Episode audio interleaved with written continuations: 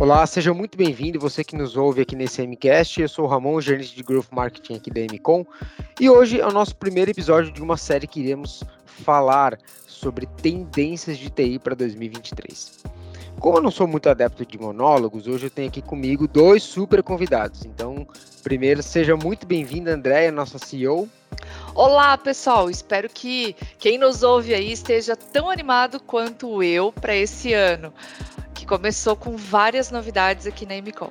Obrigado, Andréia. E aqui conosco também o Rodrigo Estreia, agora nosso vice-presidente ou COO. Muito bem-vindo. Fala, galera. Tudo bem? Muito bom estar aqui, poder compartilhar com vocês o que nós temos acompanhado de tecnologia dos nossos clientes e também no mercado.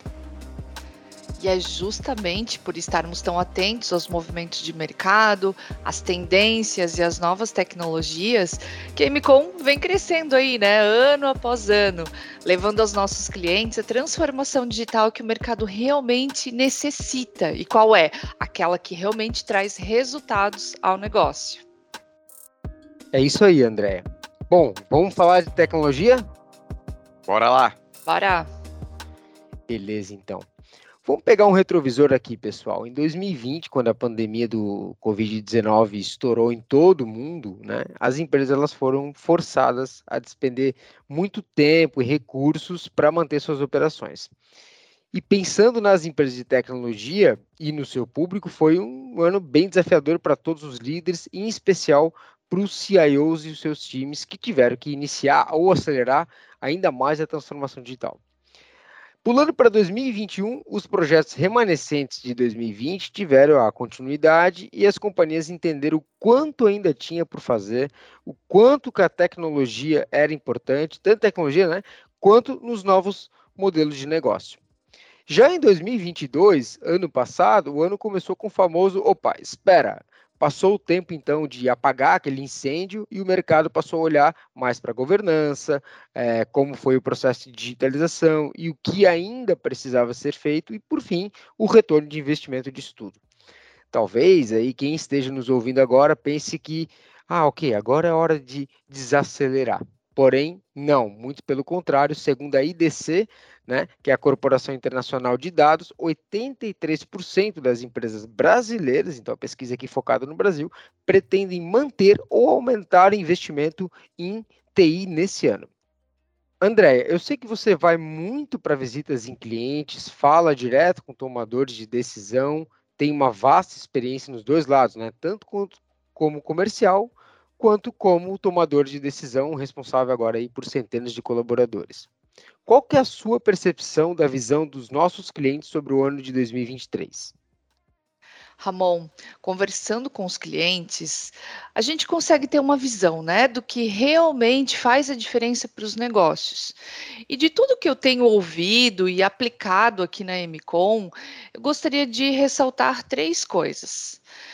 O primeiro é o zelo pelos colaboradores. Assim como nós, né, os nossos clientes também entendem a importância das pessoas no processo de digitalização, de evolução e de entrega também do plano estratégico.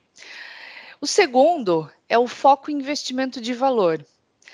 É claro que o mundo vem passando por episódios como guerra, pandemia, que têm um impacto direto nas empresas, o que fez com que as empresas entendessem ainda mais o seu papel estratégico que a tecnologia tem nos negócios, inclusive uma pesquisa recente aí que eu li do Gartner constatou que 94% dos CEOs irão manter ou acelerar os investimentos de transformação digital.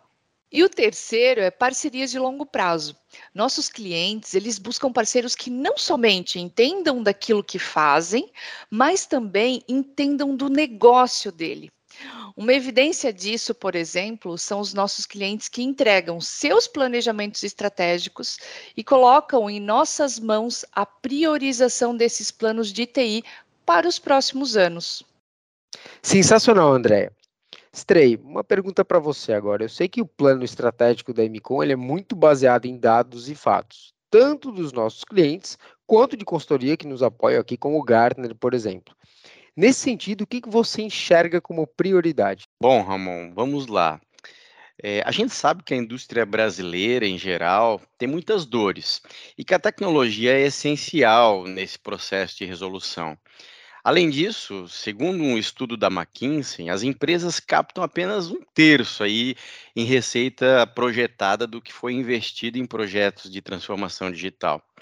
E aí tem um ponto interessante, porque a inovação ou a transformação não nasce do nada, de ideias jogadas ao vento, não é? Então, mas sim de estudos e de dados e fatos que embasam essa tomada de decisão de onde investir. Porém, nem todas as empresas possuem os dados de uma forma tão bem estruturada, cruzada, armazenada e com rapidez. E isso nos leva para um primeiro ponto que nós aqui estamos ampliando em nossas operações, que é a questão do Big Data e do Data Analytics. Em suma, o que uma estrutura de dados e sistemas que gerenciam e geram insights para os negócios pode gerar de valor para a empresa é essencial para que se tenha um norte mais claro para o investimento. Portanto, permitindo né, uma visão mais clara do retorno desse investimento ou até mesmo do impacto direto no negócio dessas organizações. Realmente, o Estreia, a questão dos dados é essencial para a tomada de decisão de todas as empresas, né? E quando se fala em transformação digital, automaticamente estamos falando de uma expectativa com o ROI. E esse estudo da McKinsey ele aponta também que existem diferenças fundamentais entre as empresas mais bem-sucedidas e as menos, menos bem-sucedidas. O aumento de receita nas bem-sucedidas ele foi superior a 50% do total esperado. E os ganhos com redução de custo superaram os 40%. Então, o que realmente tem feito as empresas terem mais sucesso em projetos de transformação digital, Andréa? Que tipo de projetos são esses? O que eu vejo nos nossos clientes e no mercado é que existe um foco muito grande no cliente final, o que é normal. Inclusive, uma grande tendência é o D2C, Direct to Consumer, ou seja, as indústrias vendendo diretamente para os clientes finais, o que acaba melhorando alguns indicadores, como margem, por exemplo. E aí o estudo comprova justamente isso. Os melhores resultados foram alcançados em projetos com foco no desenvolvimento de novos produtos e serviços de relacionamento com os clientes, e não somente na busca por eficiência de custos. Temos vários exemplos de indústrias fazendo aplicativos que vendem diretamente ao consumidor final, por exemplo. Inclusive, aqui na MCOM temos construído diversos desses aplicativos. Falar de aplicativo é sempre interessante, até porque um estudo de uma empresa norte-americana que é especializada em análises de uso de mídias e plataformas, que é a Com Comscore, hoje temos cerca de 131,8 milhões de brasileiros conectados à internet. Desse montante, 86,4 milhões são usuários exclusivos de plataforma mobile. Então, e é aí que entram dois pontos importantes, não é, Ramon? O primeiro deles é o mobile first, ou seja, toda aplicação pensada para o mercado tem que ter a sua versão mobile para que alcance e atenda às expectativas do usuário. E isso deve ser pensado em primeiro lugar. Primeira versão, mobile first. Em alguns países, inclusive, essa já é uma premissa adotada há alguns anos. O segundo ponto é a experiência do cliente. Investir em experiência do cliente não é só sobre telas bonitas ou botões nos lugares certos, mas sim sobre proteger e potencializar o investimento que foi feito. Porque um bom trabalho de UX, User Experience, garante mais vida útil à aplicação e também antecipa problemas que futuramente poderiam gerar custos ou ainda uma baixa adesão por parte desses usuários. Aqui na MCOM, nós investimos pesado nessa linha de experiência e eu posso te garantir que isso tem feito a diferença no que nós temos desenvolvido para os nossos clientes, refletindo diretamente no uso dessas aplicações pelo usuário final. Claro, com toda certeza. Se a gente levar em conta a, aqui na MCOM dois cases que temos, eles falam justamente sobre isso aí, Stray. O primeiro é o da Coamo, que é a maior cooperativa agro, do agronegócio brasileiro hoje, né, com centenas de agrônomos distribuídos pelos mais de 71 municípios. Esses agrônomos eles estavam tendo que mandar as informações do campo de forma atrasada, porque a internet era limitada né, no seu contexto, e isso impactava diretamente em vendas, em garantia de estoque, nas próprias decisões. Existia um aplicativo, mas que já não funcionava mais da maneira correta nas versões mais atuais dos sistemas operacionais dos celulares que eles usavam. Nós atualizamos, melhoramos a usabilidade e a sincronização ficou 75% mais rápido. Poxa, isso melhora muito a experiência do usuário lá na ponta. Mas essa experiência do usuário não se limita exclusivamente às questões de usabilidade, mas também às otimizações dos processos que elas executam nas suas operações, né, Ramon? Verdade, André, bem pontuado. E é por isso que muitas empresas hoje, inclusive é a realidade de muitos clientes aqui na Emicom, estão se empenhando em construir e aplicar planos de automação de processos. Stray, você que esteve por anos à frente do time de delivery, como você enxerga essa questão da automação? O famoso RPA, por exemplo. Bom, quando se fala em automatizar processos, infelizmente, muitas pessoas entendem como headcount e que isso vai gerar demissões e tudo mais. Mas isso é um mito, porque o objetivo é justamente aproveitar melhor a equipe, como a André pontuou, mas a questão das automações tem que ser tratada como uma estratégia macro da empresa, e não apenas um punhado de iniciativas isoladas de uma única área. Nesse sentido, eu tenho três recomendações para quem nos ouve. A primeira delas, faça um bom mapeamento de processos. Em nossas experiências aqui na Emicom, eu posso te garantir que tem muito mato alto para cortar. Ou seja, muito processo que, com apenas algumas melhorias, já se torna bem mais performático. Esse tipo de mapeamento entrega um plano muito mais bem estruturado, com um cálculo de ROI muito claro e uma priorização do investimento. O segundo ponto é que a ferramenta não é uma prioridade, mas é importante. Mais que isso, é importante contar com parceiros especializados no assunto e na ferramenta para desonerar a equipe. Eu posso citar alguns clientes nossos que possuem squads de RPA conosco, entregando resultados fantásticos. Como, por exemplo, um cliente nosso que automatizou a análise de mais de 500 notas fiscais por semana. Isso era feito manualmente, exigia muito tempo dos colaboradores e ainda havia uma margem de erros bastante alta. Estamos falando de um grande volume aí de produtos vendidos às principais montadoras de carros do país. Isso deixou o processo mais rápido, mais seguro e liberou as pessoas para fazerem atividades mais importantes, com mais valor agregado e que deixavam elas, inclusive, mais motivadas. O terceiro ponto é, dentro da jornada de automação, que possui algumas etapas e cada empresa pode estar numa delas, é importante se preocupar com uma etapa super importante, a da governança.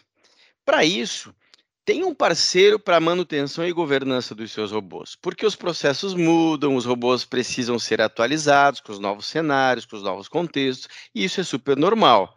Com o processo de governança, é possível antecipar tudo isso e resolver de forma proativa. O que não pode acontecer é ter um robô parado por falta de manutenção. Aí o retorno do investimento de qualquer transformação ou digitalização vai ficar bem baixo. Boa, Stray. E eu vou dar uma quarta dica aqui, momento jabá, quarta recomendação, contrate a Emicom, né? Todos esses serviços. Muito bom, vender é sempre bom.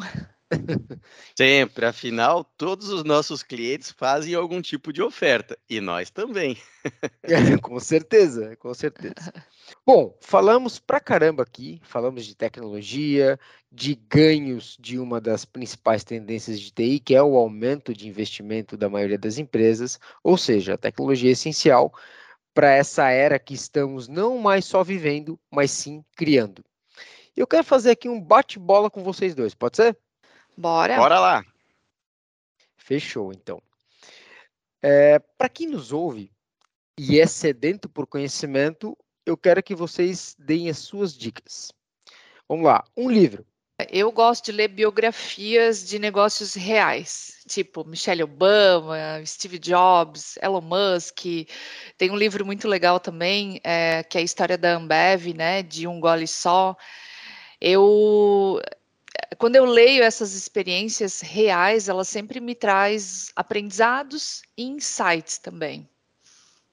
Boa. Legal, Andréia. Então, a minha dica ela não é exatamente técnica, né? Mas para mim ela tem um fundamento muito importante para quaisquer processos aí de transformação, sejam eles digitais, organizacionais ou até mesmo pessoais. E eu acho que pode ser bastante útil. É, e antes de se empenhar, né, em qualquer processo de mudança, aí vai a minha dica então para você. É o livro do Simon Sinek, Comece pelo Porquê. Esse livro é fantástico. Próximo tópico aqui, um filme. Andréia. Olha, eu vou indicar aqui o Criando Campeãs. Eu diria que o filme ele dá uma, uma boa lição, que a autoconfiança é fundamental para vencer. O filme ele apresenta a realidade de duas figuras que hoje são públicas, mas para alcançar o sucesso tiveram uma trajetória com problemas, percalços, né, muitas questões a serem resolvidas, algo que acontece em toda empresa. Afinal, raramente sucesso se apresenta sem esforço, né? E até mesmo quando se faz, em algum momento é necessária adaptação, muito jogo de cintura, e isso tudo o, o filme ele relata. Um filme, né, que eu vou indicar para vocês tem a ver um pouquinho também com a minha história. Então, como eu sou amante do esporte, praticante, amador aí do triatlon, um filme que me emocionou muito, além de deixar lições preciosas aí sobre persistência, compromisso e dedicação, foi o filme 100 metros, onde uma pessoa com esclerose múltipla decide fazer um Ironman, que é uma das provas de triatlon aí mais exigentes do mundo. Então, o filme vai mostrar como isso tudo aconteceu e vai mostrar que é possível fazer desde que você tenha um propósito muito claro.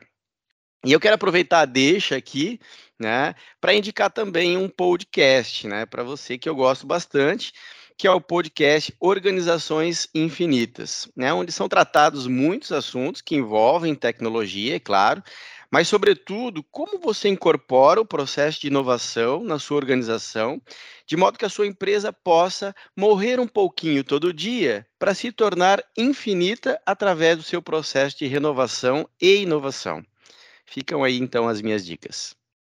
Show! E agora, mudando um pouquinho a nossa dinâmica do bate-bola, eu vou fazer uma pergunta que talvez demande uma resposta um pouco mais complexa. Eu sei que vocês dois são muito ativos. O Estreia é triatleta, como ele falou antes, está sempre treinando, se preparando para as provas. A Andrea também pratica várias atividades físicas. E a gente sabe que os exercícios físicos são fundamentais para manter a saúde física e mental. Inclusive, essa última é uma temática bem atual. Além da saúde física, o que mais vocês fazem para cuidar da saúde emocional e manter o bem-estar? Começando pela Andrea. Ah, vamos lá então. Esse assunto é um assunto bem, bem legal, né? Ramon, além das atividades físicas que me trazem um bem-estar muito grande e que eu não abro mão, eu também sinto que ouvir música, viajar, aproveitar momentos de lazer com a minha família e o envolvimento com causas sociais contribui muito para manter minha saúde emocional em dia. Excelente, Estrei. Olha, Ramon, de fato, as, as atividades físicas são a minha válvula de escape, né? E é por isso que eu acabo praticando até mais de uma modalidade. E me ajudou muito, não só fisicamente, mas também mentalmente. Mas eu gosto muito também de viajar, de experimentar coisas diferentes, de viver momentos incríveis aí com a minha família. Isso me ajuda muito a equilibrar esse turbilhão de movimentos que acontece aí no nosso dia a dia. E que dia a dia, né, senhores? Muito bom, gente. É isso aí. Apesar da rotina agitada, é preciso dedicar um tempo do nosso dia a dia para os cuidados com o corpo e com, e com a mente. E eu acrescentaria aqui também com a alma, quem sabe. A saúde é um verdadeiro tesouro e por isso é tão importante a gente mantê-la em dia. Gente, a conversa está muito boa, está bem legal, só que chegou a hora da gente se despedir é, porque, enfim, o turbilhão está aí, né? Temos muitas coisas para resolver. Muito obrigado, Estrei e André, pela participação de vocês aqui e pelos insights que vocês compartilharam hoje. Obrigada, Ramon. Foi um prazer. Bem bacana essa nossa conversa, Ramon. Valeu, gente. Obrigado também para você que acompanhou essa nossa conversa. Tem dúvidas ou sugestões? Manda para gente. O nosso e-mail é amcast.amcom.com.br. Um grande abraço e até o próximo episódio.